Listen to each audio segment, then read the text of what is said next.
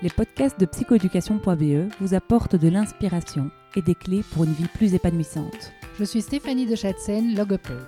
Je suis Valentine Ancio, psychoéducatrice. Ensemble, nous avons créé psychoéducation.be qui organise des événements dans les domaines de la psychologie et l'éducation. Vous trouverez toutes les infos à ce sujet sur notre site www.psychoéducation.be. Bonne, écoute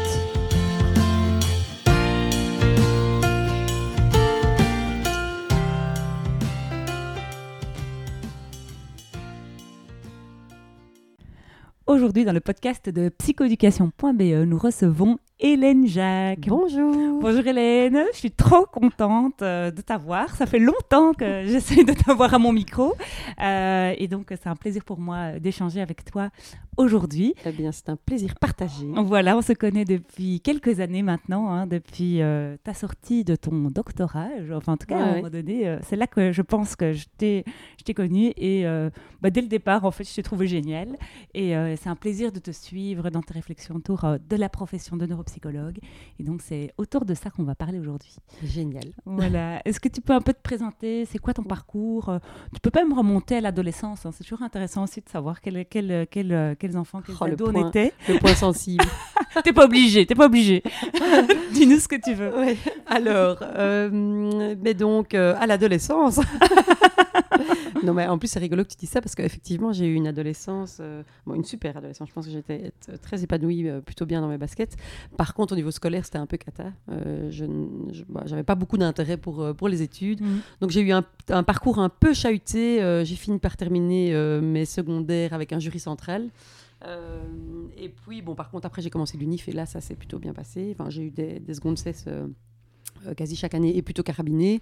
Mais j'ai terminé en beauté avec un super chouette mémoire et, des, chouettes stages. Donc euh, voilà, c'était le principal. Mhm. Et donc, euh, effectivement, ben, j'ai fait un doctorat. Donc mhm. après ma, ma dernière année d'UNIF à l'ULB, j'ai eu l'opportunité de commencer de la recherche à l'UCL, mais alors en psychologie sociale. Donc ça n'a rien à voir. Mais c'est vrai que j'ai été en fait contactée. J'avais envoyé mon CV pour un autre, une autre offre de doctorat qui en fait était déjà euh, clôturé. Et donc, mon CV visiblement a circulé un peu dans la fac. Et c'est en psychosocial qu'on m'a proposé euh, un sujet de recherche qui n'était pas du tout mon dada. Mais voilà, comme je suis quelqu'un d'assez enthousiaste, parfois un, sur quoi un peu trop. Alors, c'était sur l'impact des émotions dans les négociations intergroupes. Ah ouais, c'est pas si... Donc, Ah non, non, donc c'est euh, super intéressant. quand on m'a proposé le projet, je me suis dit, waouh, euh, en fait, c'est génial, quoi. C'est vrai qu'on en fait, on réagit pas aux émotions de quelqu'un de la même façon si c'est quelqu'un de notre groupe ou d'un groupe qu'on peut appeler out group, quoi. Mais... Hmm. Enfin bref, donc c'est pas le sujet, mais c'est vrai que c'était super, euh, super intéressant. Donc voilà, moi je m'emballe et je fonce dans ce, dans ce sujet. Et donc, j'avais une première année qui était une bourse FSR, donc de l'UCL, et puis j'obtiens pendant cette première année un FNRS de 4 ans. Sauf qu'au bout de ma première année FNRS, donc ma deuxième année de thèse, je me rends compte que la psychologie sociale, c'est hyper intéressant pour en discuter comme ça, mais que je suis pas, c'est pas trop mon truc. Euh. en fait, bon, pour être tout à fait honnête, j'avais quand même clairement des manques théoriques, enfin des manquements au niveau de mes connaissances théoriques euh, en psychosocial, et ça m'a quand même un peu handicapée. Et euh, voilà, n'étant pas un, une grande lectrice euh, d'articles, enfin j'essayais toujours d'éviter. là, c'était plus possible, et donc c'est vrai que voilà, j'avais décidé d'arrêter. Et puis ma super promotrice de l'époque, donc Stéphanie Demoulin de l'UCL, m'a en fait un peu suggéré, elle m'a dit, mais Hélène, voilà, tu as toujours adoré, moi j'avais adoré mon mémoire. J'avais fait de l'électrophysiologie et j'avais vraiment été passionnée par ça avec une super équipe à Bruckmann euh, de, l'ULB. Et donc elle me dit mais pourquoi tu n'essayerais pas en fait de continuer mais de changer de sujet. Et donc, euh, c'est le truc complètement irréaliste, hein, parce que le FNRS t'octroie une bourse pour qui tu es, pour ton sujet et pour ton domaine de recherche. Quoi. Donc là, moi, j'ai changé tout. Je restais juste moi, Hélène Jacques, mais j'ai changé de promotrice, d'unité de, de, de recherche, de sujet, enfin, tout changé. Et je crois que j'ai eu de la chance à ce moment-là, c'est que ça a été la réforme du FNRS et donc ça a été accepté. Quoi. Bon, euh, je ne saurai jamais le, la, fin, le pourquoi du comment, mais donc je me retrouve avec encore trois ans de recherche euh, sur du coup un sujet qui est un peu plus proche de ce que de ce que j'aimais. Enfin, c'était le, bon, la perception catégorielle de la parole. Enfin, c'est très, très, langage, mais euh, chez les dysphasiques. Mais bon, voilà. Bref, et donc je, euh, je fais ces trois années, sauf que voilà, un peu manque de soutien. Moi, je voulais absolument faire de l'électrophysio, mais j'avais personne pour m'aider. Enfin, ça a été un peu galère. Et puis, je pense que voilà, j'ai une personnalité peut-être maintenant, je peux, je peux le dire, euh, qui était peut-être pas la, bonne pour faire ce type de, de job. ben, je me retrouve donc à la fin de ces trois années, j'ai pas fini, donc euh, j'ai toujours pas publié. Enfin, je crois que j'avais publié un article, mais voilà, c'est pas du tout suffisant pour. Euh, j'avais pas de données suffisantes pour mm. écrire ma thèse. Et donc, euh, dans un premier temps, donc c'était octobre, je me dis, ben, pas grave, je continue, je continue en, au chômage. tant pis si j'ai plus de bourse.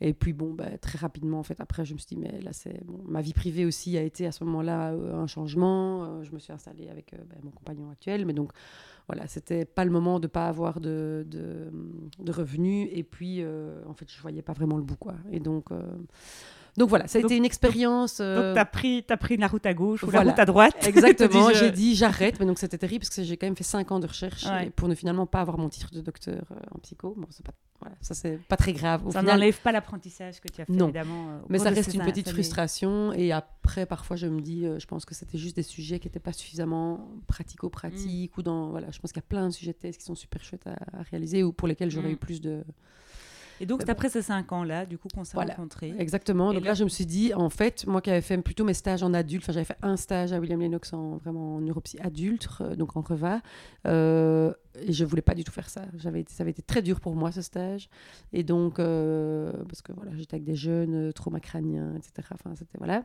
Je me suis dit, mais en fait, j'ai envie de faire de la neuropsy en pédiatrie, enfin plutôt avec les enfants. Sauf que je n'y connaissais rien, j'avais très peu de cours, euh, j'avais eu très peu de cours à l'UNIF là-dessus. C'était pas ce que j'avais euh, favorisé, quoi. Et euh, donc, ben, je me suis dit, il faut que je me forme. Donc, c'est vrai que j'ai fait toutes vos formations. j'en ai fait plein, mmh. quoi, de formations de psychoéducation. J'ai fait les formations de Patricia aussi, en méthode de travail. J'avais clairement une envie de travailler avec les ados. Donc, ça, j'ai toujours assez bien aimé. faire de la méthodo, etc. Et donc, voilà, c'est comme ça que je me suis lancée finalement avec un système de couveuse d'entreprise. Mmh. C'est vrai que c'est euh, intéressant que tu le mentionnes parce que tout le monde n'ose pas se lancer. Non, et ça, c'était super. Bon, c'était surtout super parce que du coup, j'étais au chômage. Vu que ma mm. thèse, euh, c'est quand même, voilà, il faut pas se le cacher. Euh, financièrement, du coup, c'était plus intéressant parce que comme j'étais au chômage, mon chômage allait pouvoir être gelé mm. pendant l'année de la couveuse, ce qui me permettait vraiment de, voilà, de développer cette activité, de voir si c'était rentable, de mm. voir comment j'allais pouvoir me mettre en place sans me retrouver avec un, un, chômage minimum, quoi. Et donc, euh, donc voilà. Et donc après un an, bah, du coup, je me suis lancée. J'avais été aussi en observation. Bah, forcément, entre-temps, moi, j'avais des potes qui avaient terminé euh, neuropsy, enfin, qui s'étaient installés eux, tout de ah. suite. Et donc, euh, voilà. J'étais un peu en observation. Euh, à Sainte-Élisabeth aussi, d'ailleurs. Je suis venue quelques fois. Et donc, donc, donc, donc, j'ai commencé en privé dans plusieurs centres, donc chaque fois des centres pluris où il y avait plusieurs professionnels.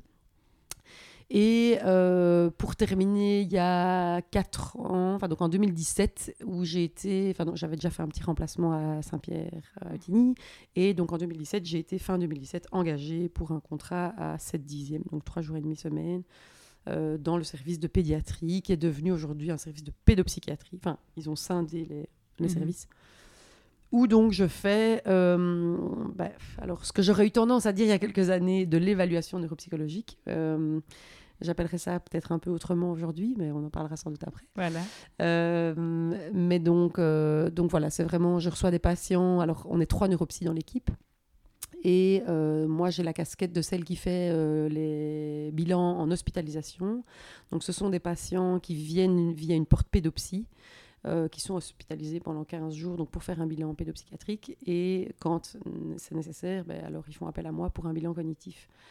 Euh, et euh, oui, et je fais aussi les classes ouvertes. Et donc les classes ouvertes, ça c'est aussi à Saint-Pierre une super opportunité pour des enfants qui sont en, décrochage scolaire et qui donc sont pendant trois semaines en fait en classe ouverte. Donc ils sont sortis de leur environnement scolaire pendant trois semaines. souvent ils, ils, sont déjà plus en fait à l'école, mais ils viennent pendant trois semaines chez nous. Donc ils viennent comme s'ils allaient à l'école. C'est une petite un petit bâtiment un peu en, dehors de, l'hôpital. Euh, et pendant ces trois semaines, bah, donc, ils ont tout un bilan, quoi, bilan pédagogique, mais aussi, du coup, bilan psy, pédopsie, euh, neuropsy, enfin, tout ce qu'il faut, euh, voilà, pour essayer de les guider au mieux après. Mais en tout cas, dans ce que tu viens de me raconter, je suis déjà très impressionnée par ton parcours qui est quand même vachement bah, intéressant. Quoi. Je trouve qu'il y a ce, ce, parcours de recherche au départ qui, même s'il n'aboutit pas sur un diplôme, reste quand même super intéressant en termes de rigueur. C'est clair que ça, ça, ça, m'a porte. et ça m'a donné sent, en tout cas, hein, moi je te connais comme professionnel, on sent que c'est quelque chose d'important, cette rigueur scientifique. Donc c'est quelque chose quand même qui t'habite depuis le début de ta thèse. Donc je veux dire, c'est clairement pas cinq années dans l'eau. quoi. Je crois que c'est vraiment cinq années qui sont très formatrices. Tu as ta pratique de clinicienne privée qui du coup ben, semble en tout cas être remise en question euh, de par nos discussions euh, et, on, on, va l'approfondir tout de suite. Et là maintenant, donc tu es dans un service de pédopsychiatrie. Oui du coup, tu accueilles des personnes, des enfants probablement plus abîmés que tu n'as pu en avoir euh, en privé, euh, en privé. Euh, mais du coup qui te font interroger ta pratique, qui remettent en question peut-être des diagnostics qui t'ont échappé dans ton privé. En tout cas, voilà, je, je, je sens en tout cas qu'il y a vraiment dans cette route voilà, un cheminement très conscient de la professionnelle que tu veux devenir. Oui, et en fait, c'est tout à fait, tu mets tout à fait le doigt sans qu'on en ait parlé avant, mais sur le fait que moi, c'est vraiment cette arrivée à Saint-Pierre en pédopsychiatrie qui m'a fait en fait euh, complètement. Euh, euh, je vais pas dire, allez, j'ai pas fait un changement à 180, mais, mais en tout cas, ça m'a fait prendre conscience de beaucoup de choses mhm. euh, dans nos pratiques. Et, et c'est vrai que c'est ce qui m'a amené clairement à, du coup, à faire certaines formations ou à, voilà, enfin, à, en tout cas prendre une autre direction. Mhm. Et alors, tu relevais aussi, bon, voilà, que l'expérience ben, doctorat, c'est vrai que j'ai un attrait particulier pour les données qui sont validées, mhm. même si aujourd'hui, je reste convaincue de plus en plus euh, qu'en fait, il y a des pratiques qui n'ont pas de validité scientifique parce qu'elles n'ont pas été spécialement, ou parce qu'elles ne sont pas, voilà, euh, parce qu'il est parfois compliqué de les mesurer, voilà. Euh, mais par contre, donc, moi, ça ne me dérange pas euh, de d'aller, je sais pas moi, faire telle thérapie X ou Y. Je vais pas citer de nom parce que je voudrais pas que voilà qu'on soit, remettre oui remettre en question certaines choses, mais donc on peut aller faire ce type de thérapie. Euh, si ça nous fait du bien, très bien. Moi, ce qui me dérange plus, c'est dans la communication en fait de ça. C'est que moi, j'aime pas les, j'aime pas les miracles. Et donc euh, ça, ça me dérange un peu. Et donc c'est vrai que le côté scientifique, moi, de ce côté-là, alors euh, entre guillemets me rassure ou en tout cas j'aime à dire que ok, si on a des preuves, alors ben, on peut peut-être avancer de manière un peu plus sécure, quoi, ou en tout cas savoir ce qu'on amène. Je trouve que quand il n'y a pas de preuves, et parfois effectivement ça va être compliqué d'en avoir, il faut juste pas prétendre avoir la, méthode magique ou la, voilà, la, baguette magique. Mm. Euh, c'est plus ça. Mais en soi, euh, j'ai pas de souci à ce que. Moi, je suis une adepte de l'ostéopathie. J'adore mon ostéo. Je sais pas si tous les petits mouvements qu'elle fait sur mon corps sont prouvés scientifiquement.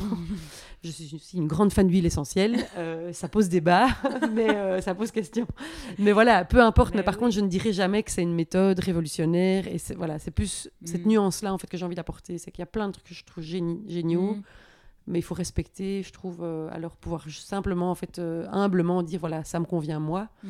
mais ça n'en est pas pour autant le remède miracle. quoi. J'aime beaucoup euh, humble, hein, j'allais dire, il faut faire preuve d'humilité, en tout cas quand on travaille avec des êtres humains. Quoi. Dire, on n'a pas la science infuse, je pense que voilà, c'est super intéressant. Euh, nos métiers, enfin, moi, me fascinent, mais, c'est vrai que heureusement que je travaille pas aujourd'hui comme au premier jour de, de, ma pratique. C'est évidemment normal et je crois que c'est vraiment super intéressant de remettre en question tout le temps ce qu'on fait parce que, parce que voilà, et puis le monde mute. Hein. moi, je, je, vois les ados d'aujourd'hui, ce ne sont pas du tout les ados qu'on était. Enfin, je veux dire, euh, donc déjà, ça, c'est déjà, enfin, moi, ça me fascine et je trouve ça génial. Oui, et dans les deux sens, hein, parce que mm. donc euh, ici, euh, quand je dis, enfin, je parle beaucoup du fait d'être humble dans ce qui n'est pas scientifique, mais en fait, il faut être humble dans ce qu'il est aussi. Hein, donc, dans le sens où il faut être capable de se dire, et ça, je, je sais que moi, je, l'ai déjà dit et, et que j'ai pas toujours été entendue, je pense, comme j'aurais aimé. Enfin, en tout cas, je sais qu'on est à votre colloque, euh, mm. on avait fait déjà une petite présentation avec Judith Elson sur le potentiel. Et on avait pourtant insisté sur le fait que euh, ce qu'on expliquait là, c'était vraiment au tenté, quoi. C'était au jour, jour d'aujourd'hui et que la science évolue et que donc il est évidemment hyper important de pas prendre pour euh, argent comptant, enfin de se dire ok, si elle a dit ça, c'est comme ça pour toute la vie. Mm. Euh, il faut pouvoir aussi se remettre en question en continu.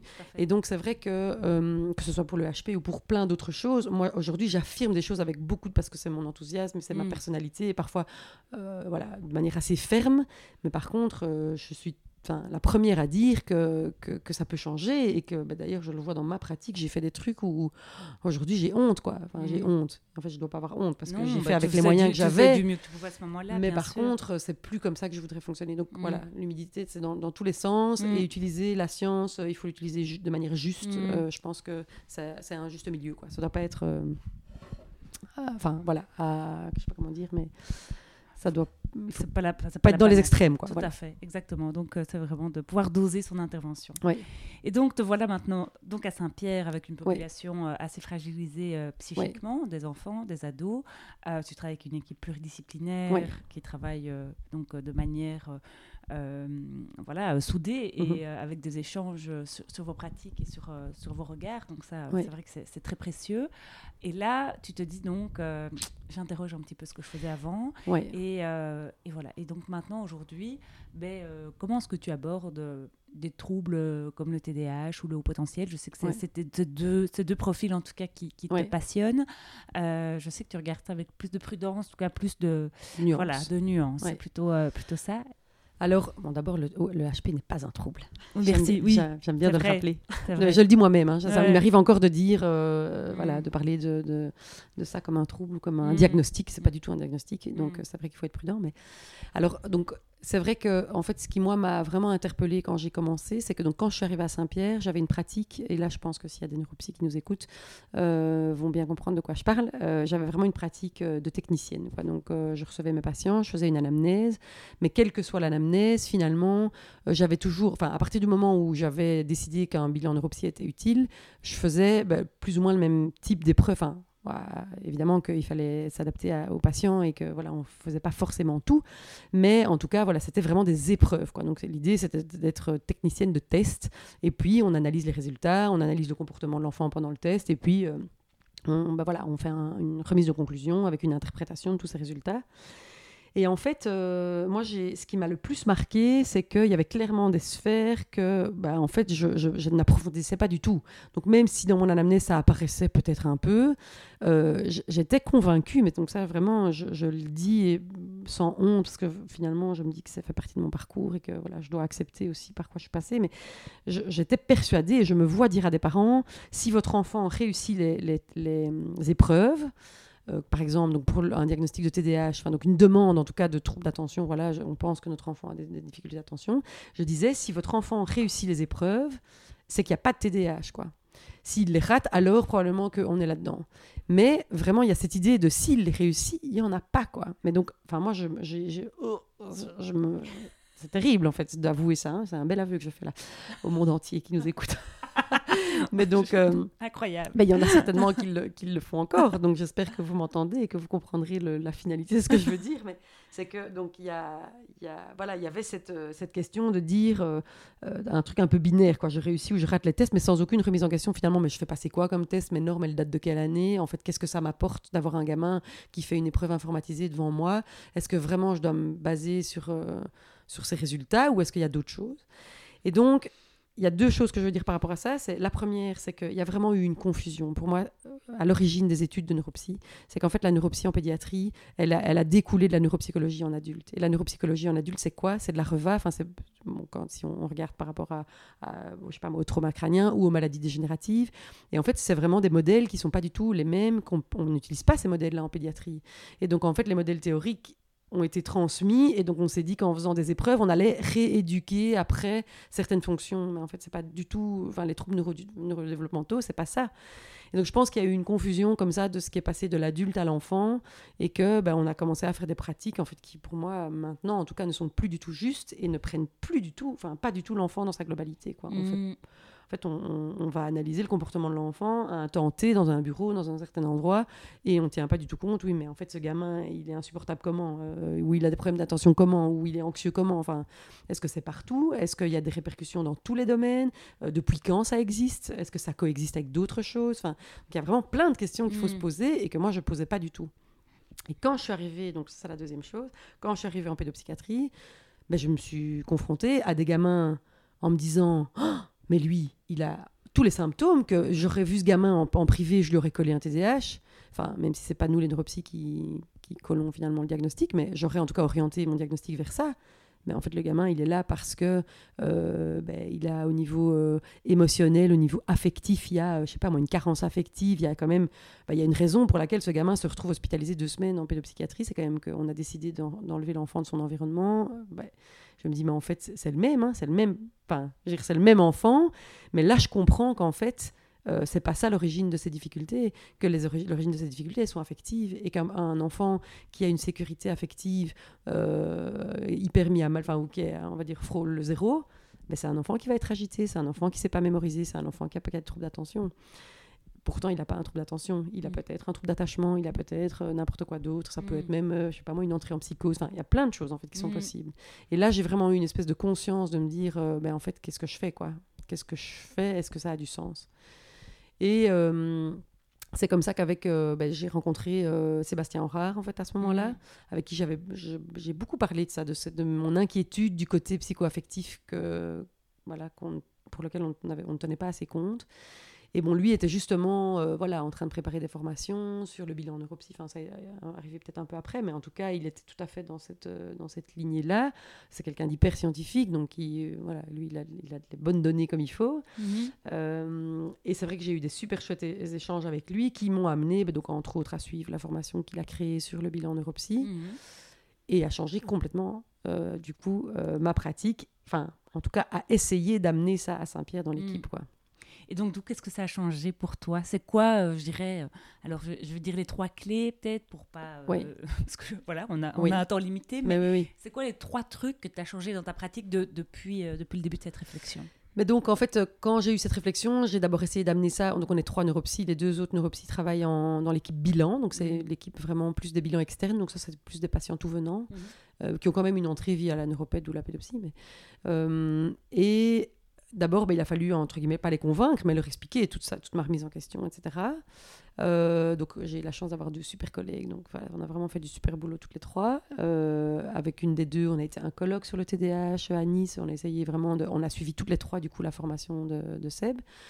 Euh, et en fait, la première chose, ben voilà, c'est accepter cette l'idée que les chiffres ne nous disent pas euh, forcément euh, enfin la vérité. ce dont on a besoin. Oui. ou la vérité voilà. On peut dire ça. Donc ce qu'il faut savoir c'est en tout cas pour le TDAH parce qu'on ne voit pas que des TDAH mais mm. dans le cas du TDAH on est je ne sais plus le chiffre exact mais c'est entre 20 et 80% des enfants euh, TDAH qui en fait passent à travers les tests. Donc il faut quand même j'ai envie de le répéter en boucle pour que tout le monde m'entende. Repeat. Repeat mais c'est vraiment assez effrayant de se rendre compte que donc ça veut dire qu'on a entre 20 et 80% de nos gamins pour lesquels on peut potentiellement se tromper. Quoi. Hmm. Euh, donc moi, c'est vrai que continuer à faire passer ces épreuves, en fait, ça me démangeait de plus en plus. Et ben, tout l'apport de la formation de CEP, c'est vraiment l'idée du bilan comportemental. Et donc le bilan comportemental, c'est le bilan via des questionnaires. Et évidemment, pas que euh, auprès des parents. Donc le but, c'est vraiment de pouvoir faire une analyse des sphères en fait dans lesquelles l'enfant évolue et de pouvoir après ben, tenir compte de voilà, est-ce que le comportement change, de nouveau comme je disais tout à l'heure, hein, est-ce que les répercussions sont ciblées, est-ce qu'il n'y a qu'un domaine qui est impacté ou est-ce que c'est tous, depuis quand ça existe? Enfin voilà, il y a plusieurs. Hein, euh, vais peut-être pas rentrer dans tout le truc du TDAH, mais donc il y a les plusieurs critères euh, du, diagnostic du TDAH. Et, et donc c'est important de prendre tout ça en compte quand on fait une. Ben déjà, rien qu'au niveau de l'anamnèse, en fait en tant que neuropsy, moi, ça, je pense que c'est quelque chose qui nous manque au niveau de la formation universitaire. On devrait faire une grosse anamnèse hyper approfondie, et à l'issue de laquelle on a déjà des hypothèses, quoi. Et pas se dire, je vais aller faire des tests et on verra bien. Mm. Je dois avoir mon hypothèse. Et c'est vrai que moi, depuis qu'on fonctionne comme ça, parce que donc à l'hôpital, on a réussi après à entre guillemets convaincre les médecins, parce que ça, c'est pas forcément une tâche facile non plus. Hein. Les neuropèdes au début. Euh, étaient quand même attachés aux chiffres, aux tableaux de chiffres, parce qu'elles les connaissent par cœur, elles savent bien comment ça fonctionne. Donc il a fallu expliquer qu'on allait donner des données qui sont plus chiffrées. Mhm. mais qui sont comportementales, avec des échelles, avec, mais c'est des échelles qui sont validées, hein. enfin, ou parfois pas, mais en tout cas, euh, voilà, il y a, y, a, y a, plein, plein, plein, plein d'outils qui sont, euh, qui sont accessibles. Et euh, pourquoi est-ce que je disais ça? Au niveau du bilan que tu réinterroges? Oui, et que donc dernièrement, j'en ai voilà, oui, j'en ai eu j'en ai eu un, enfin j'en ai eu même plusieurs, où donc avec mes hypothèses, donc bah, du coup, j'oriente en fait le, le, bilan comportemental, donc les types de questionnaires que je vais pouvoir euh, euh, faire passer. Et j'en ai, eu un comme ça, un plus grand, pour lequel qui arrive via un médecin généraliste avec clairement une demande de bilan d'attention parce que gros, gros, grosse hypothèse de trouble d'attention. Et en fait, en creusant, je me rends compte que c'est un, même un, ado, un, grand ado. Euh, hyper anxieux. Et donc, en fait, avec ces hypothèses-là, j'ai aussi proposé du coup des questionnaires d'anxiété, des questionnaires de dépression, des questionnaires même d'agoraphobie. À un moment donné, je me suis dit, est-ce qu'on n'est pas dans quelque chose de plus psy euh, et en fait, ça m'a permis vraiment ben voilà, d'élargir de, mes hypothèses, mais du coup de pointer, entre guillemets, euh, le plus juste, c'était finalement un trouble anxieux. Et c'est du coup un jeune qui est suivi, euh, moi j'ai pas la suite de son suivi, mais je, je, sais en tout cas que ça avait bien commencé. Mhm. Euh, et que lui, ça lui a fait énormément de bien de pouvoir en fait mettre des mots justes et pas de mhm. juste dire qu'il avait un trouble d'attention, alors qu'en fait il y avait toute une série de tâches qui étaient impossibles pour lui à cause de son anxiété. Quoi. Mhm. Et c'est vrai que par rapport au TDAH aussi, ça c'est un truc euh, qui est très spécifique à ce diagnostic-là, mais on oublie quand même vraiment, et ça c'est aussi un truc que je voudrais répéter parfois mille fois, mais c'est que c'est un diagnostic par exclusion, et ça il faut jamais l'oublier.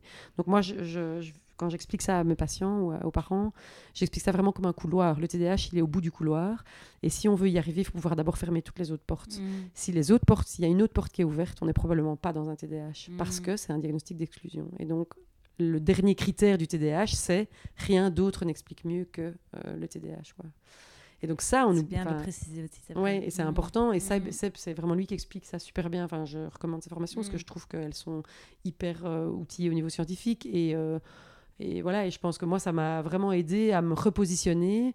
en fait, en tant que neuropsy, quand on sort de l'UNIF, on est quand même, on a l'impression que Enfin, je trouve qu'on n'a pas le bon rôle en tête. Quoi. Enfin, En mmh. tout cas, euh, mmh.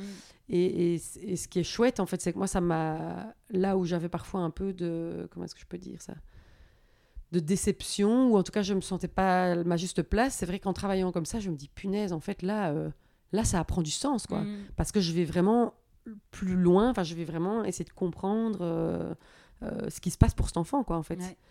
Et c'est vrai que du coup, ça, ça redonne du sens. Et j'en suis presque maintenant à me demander si je vais continuer à dire que je suis neuropsy, parce que je me dis, en fait, euh, ce qui serait plus juste pour moi, c'est de dire qu'on est psychologue spécialisé en neuropsychologie ou en troubles neurodéveloppementaux, tout mmh. simplement. Quoi.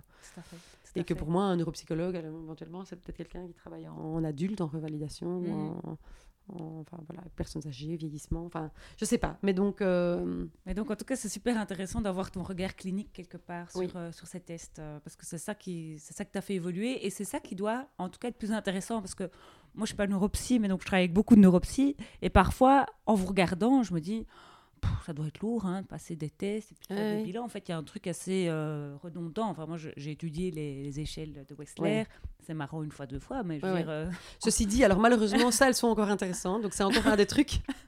Oui, après, je dis pas que c'est pas intéressant, non, non, non, mais, je veux dire que, je veux dire, il y a un truc qui, est assez répétitif. Maintenant, évidemment, l'analyse clinique, je suis absolument pas euh, mais formée pour le pour le Oui, c'est ça. Ce que je veux dire avec ces échelles-là, c'est que bah, c'est bon, les QI. C'est vrai que ça, c'est quand même encore un des trucs que moi, je, je, fais encore passer volontiers, mais alors plus du tout, non plus comme avant. De la même manière. Donc euh, de manière beaucoup plus complète. Et c'est vrai que bah, c'est encore une des, dérives un peu du métier, mais il y a malheureusement beaucoup de enfin encore trop de professionnels qui font passer ces échelles euh, pas dans les règles de l'art. Quoi. Mmh. Ce sont quand même des échelles qui ont été validées d'une certaine façon et normalement on doit respecter les, règles de passation. C'est pour ça que voilà, j'organise aussi, euh, j'organisais euh, les formations WISC justement. Mmh. Parce qu'en fait, c'est un outil en or. Enfin, on, on, peut vraiment analyser plein de choses qu'on ne fait pas, tout ce qui est test aux limites, etc. Il y a Enfin, moi, je le faisais pas avant, mmh. alors qu'en fait, ça peut apporter plein de choses aussi dans le bilan comportemental, en fait. Hein. Mais donc, voilà, après, c'est pas toujours nécessaire, mais mm. ça peut quand même apporter des choses. Et puis c'est quand même parfois important de pouvoir exclure aussi une mm. déficience. Hein, donc ça, c'est rien à, faire. Tout à fait. Mais mm. donc, en tout cas, ce que, ce que je voulais dire, hein, oui, pas dire que c'est le côté clinique et pas test. Non, non. voilà, c'est le côté clinique, c'est le regard clinique que tu as en plus. Mais on est des cliniciens, en fait. Mais il y a vraiment, en tout cas, moi, je l'ai vécu comme ça et j'ose espérer que c'est peut-être moins comme ça, je sais pas.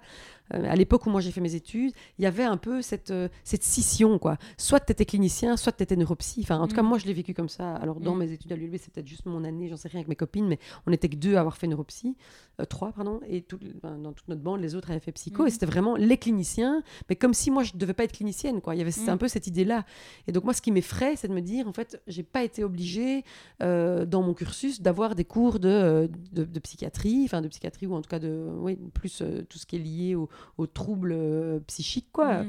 Alors qu'en fait mais non de Dieu quoi c'est mm. hyper important. Je veux dire un psychotique, il a des troubles d'attention. Quoi. enfin, je veux dire, potentiellement, il a un risque de développer un trouble d'attention. Mais si c'est pas si la source, enfin, si l'origine, c'est pas le TDAH, on s'en tape, quoi. C'est pas ça qu'il faut aller traiter, entre mm. guillemets. Enfin, il faut l'aider dans son quotidien, mais il faut pas lui coller cette pauvre étiquette qui risque en plus, au final, de lui, de lui coller des médocs qui sont pas adaptés. Enfin, mm. parce que c'est tout ça aussi, en fait, l'enjeu. Hein. Tout à fait. C'est que les traitements ne sont pas les mêmes, ah évidemment. Oui. Bah, des gamins, moi, pourquoi est-ce que les gens sont anti-rilatine alors que c'est franchement, c'est un bijou cette rilatine quand, ça, quand, quand c'est nécessaire. Il ne faut pas s'en priver. Mais, mais malheureusement, mais voilà, malheureusement, le diagnostic n'est pas toujours mm. correctement fait. Donc en fait, je comprends que ça devienne un peu décrit. Enfin, mm. voilà, on se méfie parce mm. qu'on en donne à des enfants qui n'en ont pas besoin. Quoi. Bon, Hélène, on arrive au bout. Bah oui, je sens que tu encore plein, mais je sens que as encore plein de choses à raconter, donc il faudra, faudra revenir. Voilà. mais en tout cas, vraiment, euh, c'est voilà, c'est une chouette opportunité parce que voilà, moi j'ai eu beaucoup de remises en question qui m'ont beaucoup épuisé ces derniers mois, et c'est vrai que j'aimerais pouvoir partager ça mm. euh, avec un plus grand. Mais on va trouver une façon de le faire d'une manière ou d'une autre. En tout cas, merci pour avec euh, grand plaisir. cet échange passionnant, et j'espère qu'il fera réfléchir, voilà, votre communauté de euh, de neuropsychologue. Ouais, de psychologue spécialisé en neuropsychologie. Merci. à bientôt. À bientôt. Merci de nous avoir écoutés jusqu'au bout. Si vous avez aimé ce podcast, merci d'en parler autour de vous. Et de nous mettre 5 étoiles et un commentaire sympa sur votre plateforme d'écoute. À, bientôt